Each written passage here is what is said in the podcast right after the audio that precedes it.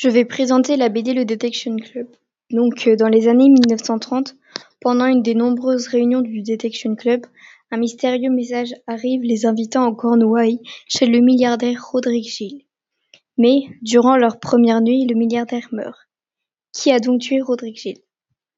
Donc, tout d'abord, le Detection Club, c'est une association d'auteurs britanniques de romans policiers Joan Rambas c'est l'auteur de cette BD. Il est dessinateur et scénariste de toutes ces BD, souvent qui sont souvent éditées par euh, Dargo ou Futuropolis. Euh, il a écrit quelques BD comme euh, Le Juge Pendeur, Les Invisibles, Les Quatre Frères Noirs, Ulysse, Les Chants du Retour. J'ai trouvé cette BD pleine de suspense et c'est en partie pour ça que je l'ai beaucoup aimée. Ce que j'ai apprécié aussi, c'est le style de dessin et les couleurs choisies qui sont très vives, euh, qui ajoutent de la vie à la BD et au dessin. Euh, la relation entre Chesterton et Agatha Christie dans le livre est très amusante et m'a fait beaucoup rire. J'ai trouvé ça très distrayant.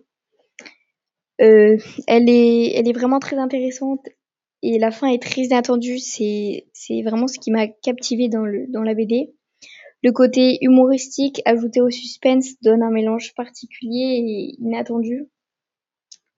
Euh, c'était la première fois que je voyais les deux ensemble et j'ai trouvé vraiment cela prenant dans la BD.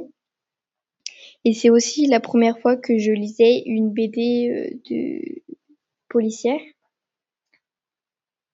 Euh, mais selon moi, le point négatif est qu'il y a quand même beaucoup de textes et qu'il faut être assez concentré pour la lire